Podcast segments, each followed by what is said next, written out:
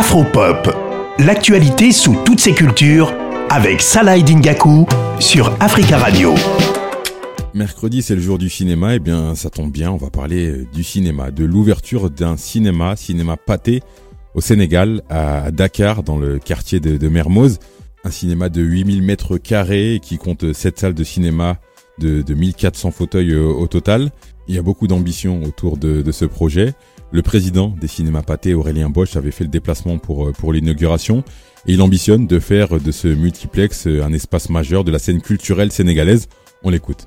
On a l'intégralité de nos équipes, hein, près de 50 personnes qui sont euh, des jeunes, euh, plein de talents euh, et plein de sourires et qui viennent de Dakar. Et vous voyez toute cette équipe, c'est une équipe sénégalaise de la construction à la réflexion et à l'exploitation on veut que ce cinéma soit un cinéma où euh, les Sénégalais, euh, les habitants de Dakar se sentent chez eux.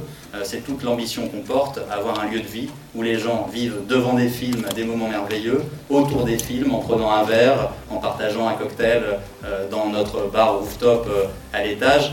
Il faut que ce site soit un endroit où les gens se sentent chez eux. La vocation de ce cinéma Pâté Dakar, c'est que les gens se sentent chez eux. Le groupe Pâté qui a, beaucoup d'ambition sur, sur le continent africain. Le, Sénégal, après la Tunisie, est le deuxième pays en Afrique à, accueillir euh, Cinéma Pâté. Et il y a des projets notamment en Côte d'Ivoire et au Maroc. Et donc il y a, beaucoup d'ambition sur, euh, sur cet aspect cinématographique sur, le continent africain. On va écouter à présent un, Sénégalais, Hassan Tal. Il a son avis sur l'ouverture de ce cinéma Pâté Dakar. On l'écoute. Excellente idée de la part de Pathé de faire revivre le cinéma à nouveau à Dakar. Aujourd'hui, l'arrivée du cinéma, mais avec une autre façon d'aller au cinéma. Ce n'est plus aller seulement voir un film, parce qu'aujourd'hui, les films, on peut les avoir. Il y a Netflix, il y a YouTube et j'en passe. Mais c'est une façon d'aller en famille, avec des amis, en toute convivialité pour aller regarder un film, aussi en profiter, boire un café, euh, manger des popcorn. Aujourd'hui, le cinéma à Dakar, c'est quelque chose qui ne peut pas s'atteindre comme ça, parce qu'il faut savoir que Dakar abritait pas moins de 10 salles de cinéma il y a une vingtaine, vingtaine d'années, et que du jour au lendemain, c'est parti.